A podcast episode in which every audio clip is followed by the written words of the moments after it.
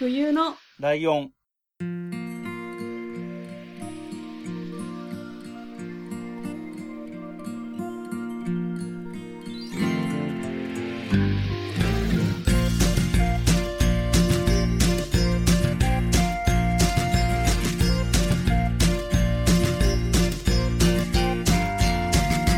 この番組は山梨県出身以外共通点のない2人がそれぞれ好きなことを話す番組です。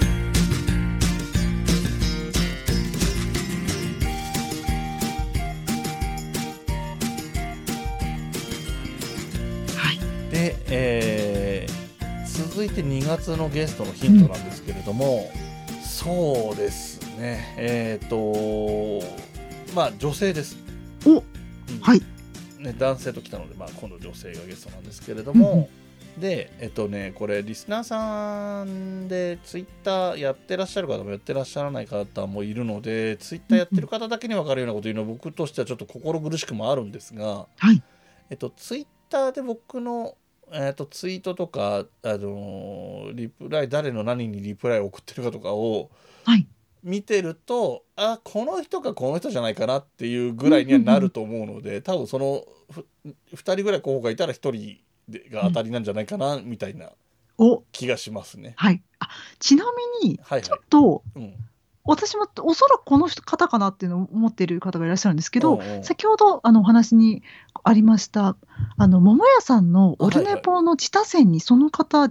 ー推薦されてらっしゃいましたか？してるかなしてると思います。僕結構いっぱいしたので、そうですよね。私、あのー。その、うん。そんな気がしまして、うんこれもヒントになるかもしれませんね。ねちょっと今、ライドウさんがあえて、首都かもしれませんねってとぼけてらっしゃいますけれども、うんその可能性があるというのを皆さん、ね、ちょっと誰かなっていうのを当てていただけたらなと思います。で、はい3月はいかがなんですか、3月は3月も女性なんです。ん？でえっとこの人は通常のイメージでいうポッドキャスターさんというのとちょっと違うんですよね。おーえーポッドキャストに出てはいますね。おーこのぐらいにしときますかね。ほううん、いいですね。皆さん謎ですよ。ライドウさんからの 皆さんへの私含め挑戦状ですね、これは。謎謎謎わかるかな？難しいな。あのーはい。今のヒントの出し方で該当する人でうん正解の人じゃない人を一人言うと、月見さんがそういう感じですよね。あポッドキャストに出てるけど、ポッいわゆるポッドキャスターさんではなくて、みたいな感じで女性でっていうと月見さんかもって思った人いるかもしれませんけど、うんうん月見さんではないです。結構あとはね何聞いてるかとかが一緒の人が分かりやすいかもしれないけどね、うんうんうんそうじゃないとよく分かんないかもしれないし難しいところですね。気になるな。うん、まあその辺をねはい。楽しみにしていただければと思うんですけ。どねお楽しみに。そっかでね2月の方の時にちょっと思ったのが、そういえばと思ったのが、えっと、去年ゲストで来てもらってるサッパさんも、はいオルネポ僕が推薦したんじゃないかな確か私もそうだと思います。そうだよねはい。そうそうそうそれそういう形ででまあもともとポッドキャストやってる人を紹介してるから当然なんだけどそういう形で割とねこの辺の仲いろんな人と仲良くなってたりしてっていう流れとかはよくあるし そういう方がゲストで出てくれるっていうパターンは結構よくある流れになりつつあるかもしれませんね。うん、えー、そんな感じですかね。あとは何だろうな。ゲスト会。でまああとだから通常会がえっ、と、僕のターンが1周目。2周目に真冬さんのターン、でえっとねゲストの方が初めての方であると3週目4週目って出てもらうって形になるんですけどえっとゲストの方がえっとすでに出たことある人も呼ぶことがあるかなと思ってるんですよはい。例えば美香さんとかねお、お、はい。その場合はえっと美香さんを改めてご紹介しますっていうこ回を一本作ることは必要ないかなと思っててそうですね、確かに。うんうんうん、なのでその場合には美香さんなら美香さんに、えー、と新しく今までの今まで紹介してもらったものとは別の何かを紹介してもらうっていう回うんうんうん1本だけになると思うんですよ。そうすると,、えー、と3週目にゲスト回はい。で3週目だけがゲスト回になるのでそうすると4週目が開くじゃないですか。はい。そしたらその4週目に雑談会プラスお便り会みたいなことをやろうかなと思ってたり、であとはえっと新規のゲストの方でも、えっと、5週5週じゃない、えっと、火曜日が5回ある月だとやっぱり第5火曜日が余るのでそこも同じようにお便りを紹介したりとか雑談会みたいなことをしたりとかっていうふうに考えてます。であとは通常回あの僕のターンとか真冬さんのターンで少し時間に余裕がある時はそこで1通2通ね1通ずつぐらいかなお便り紹介できればしていこうかなというふうにも思ってるのでうんうんあのーお便りをねあのー2021年みたいにお便り会っていうのが毎月あるわけではないくなっちゃうのでちょっとお便りの出足が鈍るかなって心配してるんですけどあのそれなりに読める機会は確保していこうと思ってるのでね今まで通りお便りいただければ、本当にね去年は2021年はその毎月お便り会があるからっていうのもあってたくさんお便りいただいたんですよね。でやっぱりなくな読み切っちゃった時とかにお便り来てないっていう話もしたら言ったらすごい送ってくれたとかもあったし、だからそういうせっかくそういうね流れができてきてるのでそれもえっ、と2022年もね引き続きお便り送ってもらいたいなって思って改めて言っときましたけれども。はい。そういうお便りうん嬉しいですもんね。うんそうなんですよねそういう意味で言うと、まあ、せっかく美香さんいるからですけどはい。あの月刊まるまるレポートの方にもね ぜひお便りをねもらいたないんですよね はいあそこは本当にお便りが番組の性質上しょうがないかなってところも正直あるんだけど、本当にお便りの来づらい番組っていうのがはい。あるのでそっちもねよかったらぜひ、うんぜひよかったら、あの、全然いいんです。過去回のお便りでも全然いいんです。もうなんかね、すっごい古いのでもいいんです。何でもいいんですあの、ご自身の近況報告でもいいですし、もうね、なんだったら相談事でもいいので、なんだか、なんだかお便りを、ぜひ、はい。ね、あのその話もねあの先月もしたんですけど本当にあのき昨日の晩ご飯のおかずでも構わないっていうぐらいのう。ん、話で何でも来たらあのなんだろう読むしね。でまあ特に冬のライオンも読みますけど月刊まるまるレポートは多分そんなに今のところね今現在だと全然余裕があるので多分いただければお便りいただければ全部読むと思うしはい。あとは冬のライもだ一応お便りで来てる分は全部読んでるんですよね今のところはうんうん。でまあいあの番組内で紹介できないぐらい仮にお便りがいっぱい来たとしてもそれぞれはねあの我々配信者側は全員ちゃんと全部読むのでそういうのでもいいんですよね気持ちの面で言うと。あね、のそうなんですよ。ありがたいんですよ。はあのうん恥ずかしいから番組内で読まないでくださいって書いてあれば読まないので、あの気持ちだけでもねお便りいただければっていうのはありますよね。はいよろしくお願いします。はい。えーっと、そんな感じで、まあ大体言いたいことは言ったかなと思うんですけど、まだちょっと時間に余裕がありそうなので、えっと、ベストバイあの話しましょうか。はい。えっでもライドさんもう話されてしまっているそうそうそうから12月中に僕は話してるんですけど、はい。で、なんか美香さんはそういう機会もなさなかったっぽいっていうか、少なくとも月刊まるまるレポートではそういう話になってないので。そうできてないんですよ。まだどの番組でも、うん多分どの番組でもベストバイは、うん、言えてない言えてないんでかな。すね。はい。じゃあそれを伺いましょう。伺いいますか？いんですか？そんな、そんないいのかな？ありがとうございます。あの、はい冬のライオンをお聞きの皆様、すみません。突然ですが、ミカのベストバイが始まります。すみません。はい。えーっとですね、皆さん、寒いですよね。ふ冬ですものということで、着る毛布って一時期すごい流行ったじゃないですか。はいはいはいはい。あれをですね、ついに、あのー買ってしまいまして、うん。どこのを買ったかというと、うんニトリの。着る毛布を買ったんですよ。うんで、実は今この収録中も着てるんですけど、うん。我が家で買ったのは、えっと、男女兼用の着る毛布、フード付きのや,、やつですね。えーロング丈ですかね、を買って、うん。これがね、あのー今少し値下げにおそらくこの収録時点ではなってるんですけれども、うん。めちゃくちゃ暖かくて、うん。もう暖房をつけなくてもこれで大丈夫ですっていうぐらいに暖かいので、うんうんあのまあ、気温にもよりますけれども、おすすめです。これもう本当感激して、今もうぬくぬくと安心して話せているので、あこれはねめちゃくくちゃおすすめです。三で、えっと、定価でも確か買った時は3000円ぐらいだったかと思うんですよ。ななので、全然、あの、高くはない。本当にあの、うんいわゆる普通の毛布的なものを、はいあの袖があって体にまとえるようにしてるっていうことだよね。そうです、そうです。ちょっと薄薄手かなっていう毛布が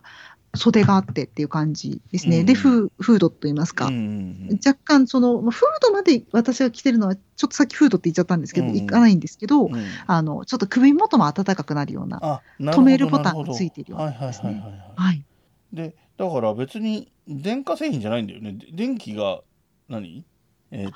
はいはいはい。あ、電気とかは全然なとくて、電気的なものではい。ないんですもんね。そうなんです。ただただ毛布、薄手の、ちょっと薄手の毛布、それいいかも服になってて着てるだけなんですけど、うんうんあの、これね、男女兼用でちょっと大きめを買ったっていうのもあって、私、身長が167、8あるんですが、うんうん結構ね、ちょっと立ち上がってみますね。ちょっと一瞬立ち上がらせてくださいね。よいしょ。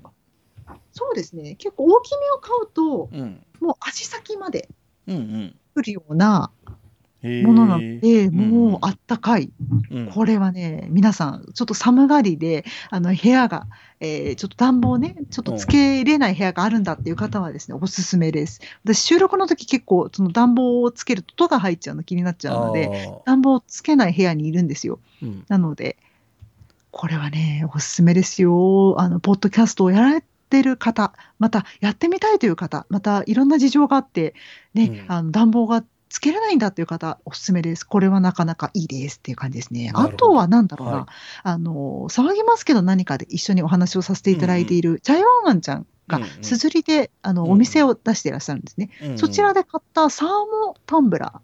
が、ものすごい良かったです。これね、か 実はなんと会社にも今、ガンガン持って行ってて、ええ全然冷えないんですよ。あの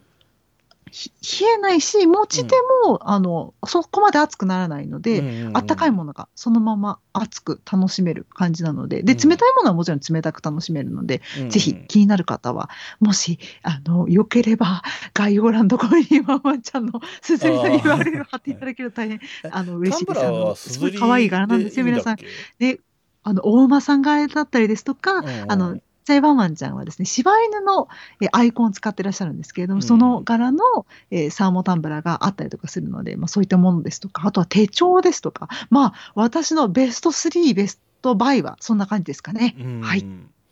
そっか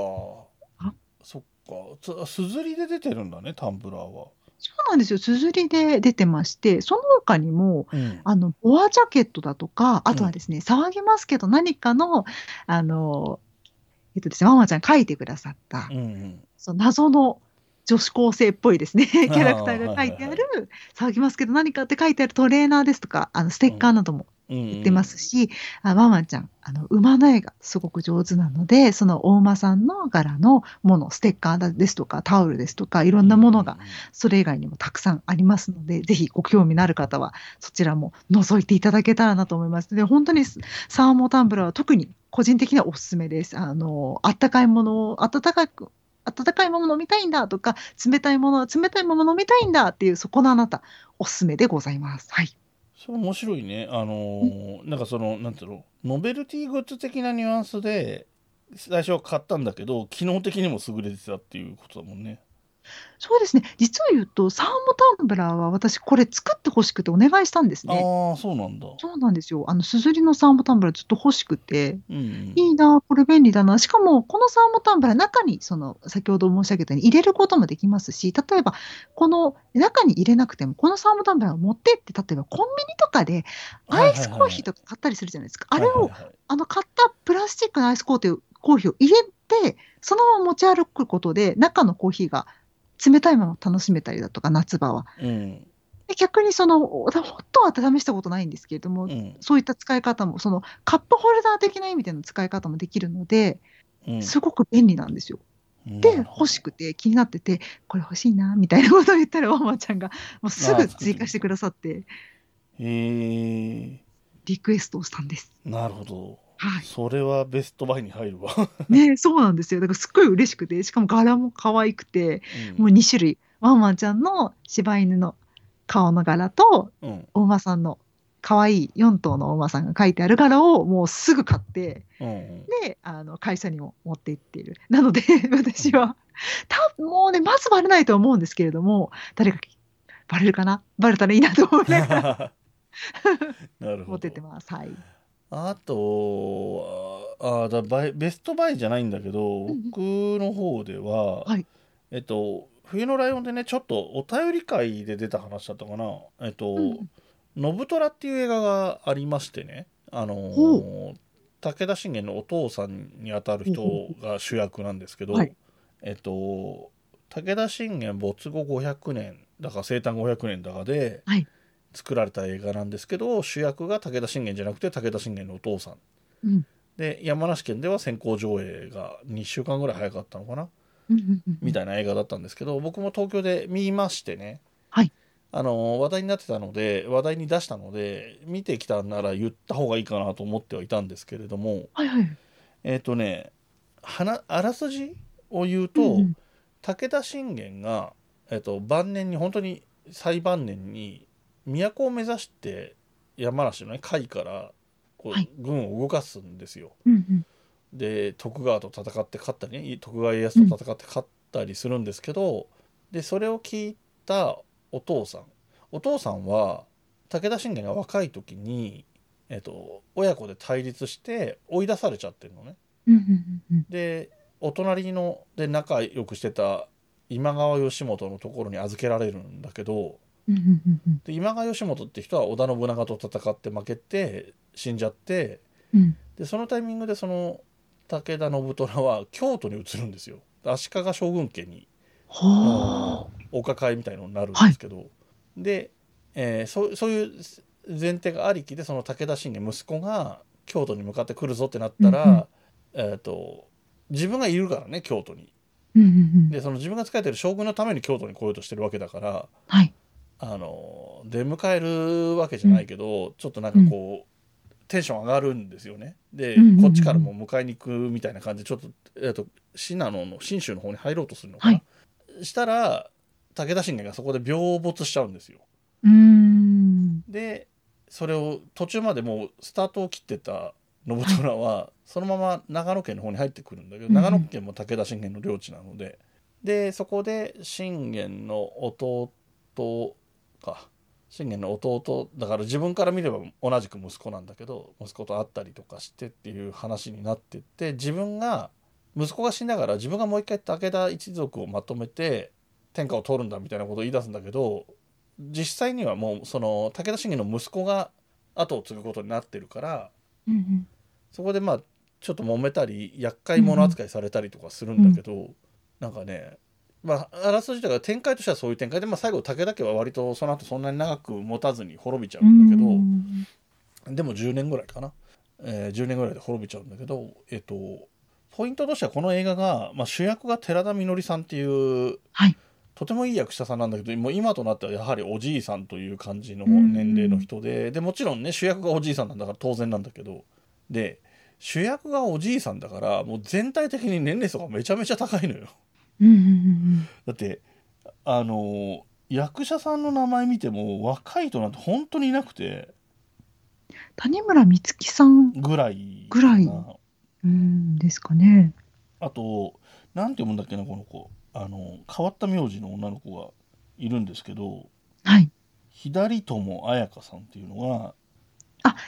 AKB48 の方ですかね。そうそうそうそう。この人はその AKB48 のチーム8っていうのがはい。47都道府県から1人ずつ選出するっていう制度だったんですけどはい。それの山梨県から入った子なのでそういう、はいえー山梨枠みたいな感じで出てる子なんですけど、うんうんそうそうそうそうそのぐらい若い女の子とかそのぐらいしか出てないんですけど、うんうんでもねあのだから割とだからおじさんばっかりいっぱい出てる感じででもすごいいいなと思うのは榎木孝明さんはい。出てるんですけどこれが上杉謙信役で出ててへえ。「あの天と地と」っていう映画がはるか昔に角川映画であって、この時以来上杉謙信役をやってるっていうことで、あええそうだそういうところではなんか憎い演出というかキャスティングをしてたりとかですね。であとは例えば柏原隆さんとかは山梨県出身の方だったりとか、そういうなんか山梨県と縁のあるような人がいっぱい出てたりとかもするし、あとはささっきのようにあの他の武田信玄とかをえ描いた作品とかに絡んで出てた人とかが出てたりとかみたいな感じで、結構そういうところでは凝ってるんですけど何分年齢層が高いっていうのとはい。あの主人公の武田信虎がねあのどうしてもこれだけは言うこと聞かせたいっていう時にだけなんかちょっと超能力的な感じでというか魔法的な感じというか そういう感じでなんか言う言うことを聞かせることができるっていうのが出てくるのよ。何ですか、それ。でも分かんないのよなんか結構歴史に忠実に作られてるのね。あの、はい紅葉軍艦っていう歴史書にはこう書いてあるみたいなのが文字がずらずら出たりするからはい。すごいなんつうの歴史的に正しいとされるようなストーリーでいくのかなと思いきや急にそんな話が出てきてでなんかこう何？自分はこのまま長野のここにはいたくないんだって言ってもいやいやそうここにいてもらわないと困りますって言ってるのをその人にこうその念みたいのを送ると急に「分かりましたそうしましょう」みたいになるっていうのが何回か出てくるのよ。何 なんだろうこれって思いながら見てたんですけど。なんか、あの、某アニメみたいですね。そうね。あ、そうそうそう、某アニメみたいな感じです。で、ただ、ね、そ某アニメの力みたいじゃないですか、そ、れ。本当にそういう感じです。ですよね。うん なんかもう、なんか私今、聞いたときにこれを言っていいのかどうか悩んじゃったけど、あ、それって。へえ。ね、でで、ね、逆、すごい気になります。で、ただ、うん使える回数が7回って決まってたのよ。はい。なんか笑いが止まらなそうだけど。はい。で、えっと、最後の1回を、はい。あでその後なんか結局その主人公の信虎死んじゃった後にその家臣とか息子とかと会って話すシーンがあるんだけど、うん。そ最後の1回を誰かに使ったと思ったけどあれは成功してないから使ってないよねって話になって、うん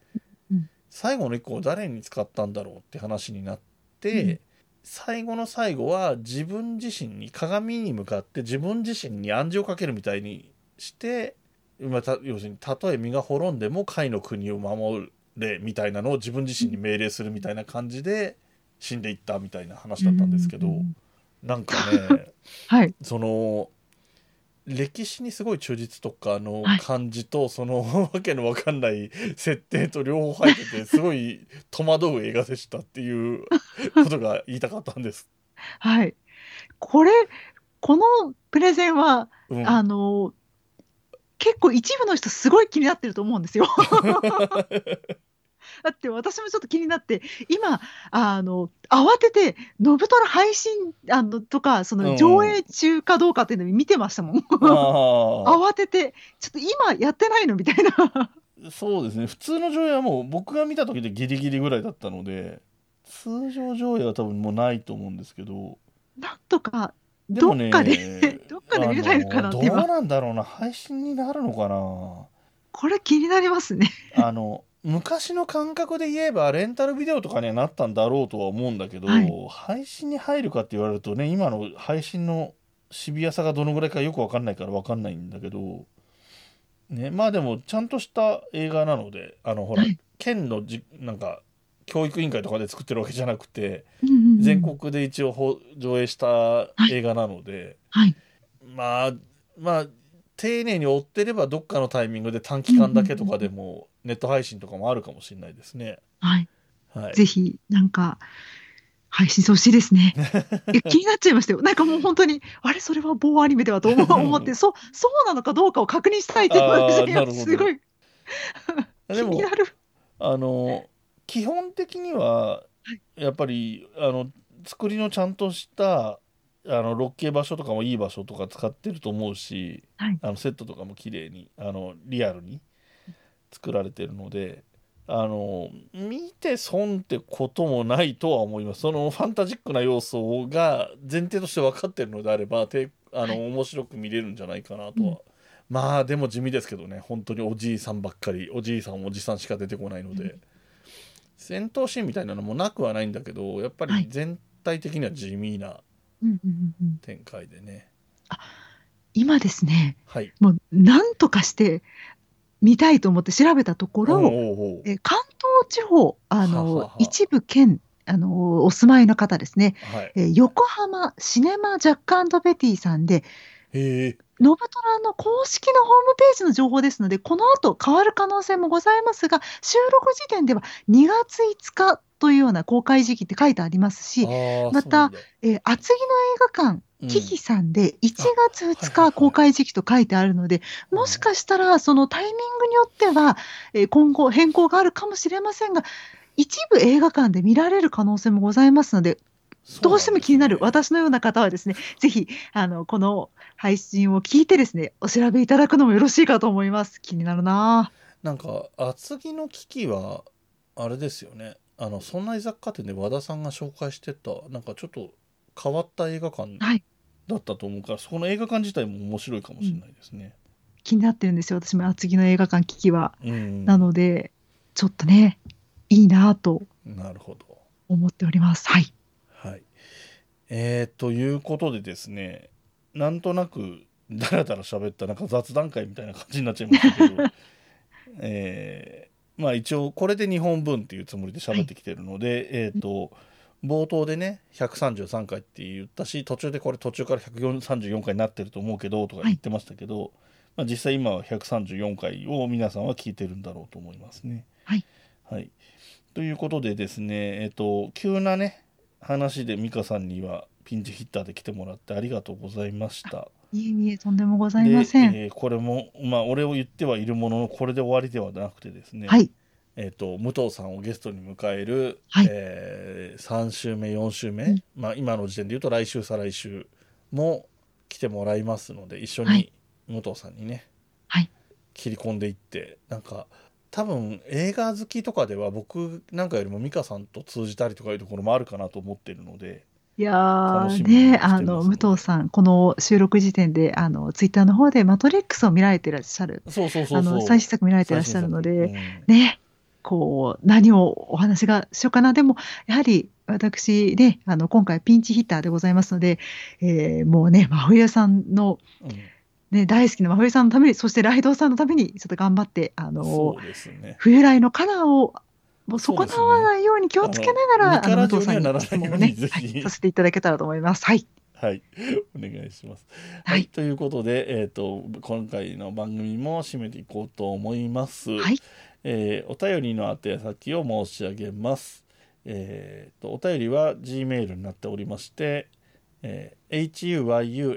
huyunolion アットマーク gmail.com 冬のライオンアットマーク gmail.com の冬の風の H 頭のところは H ですね。F じゃなくて H FU は U ですね、えーで他の方法としては、えー、とホームページ公式サイトの方に、えーメールフォームへ飛ぶリンクがありますのでそちらの方に行ってもらうのは、えー、と URL が fuyunolion.com、えー、冬のライオン .com ですね。それから、えーで、ツイッターのアカウントも、えー、アットマーク FUYUNOLION アンダーバーになってます。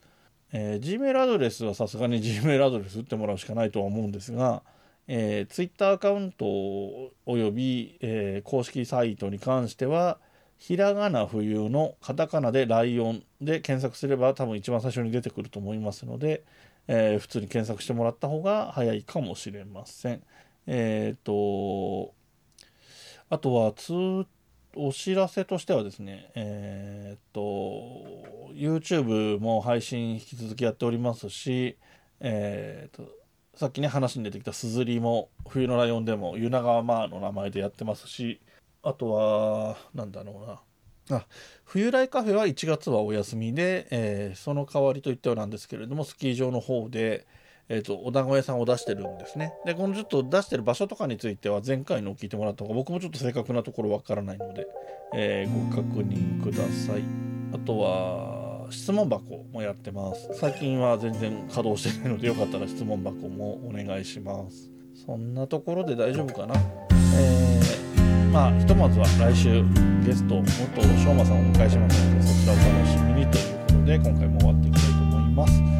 この番組の楽曲提供はカメレオンスタジオエンディング曲はハルさんで「ハッピーターン」それではまた次回ごきげんようごきげんよう。部屋に人と猫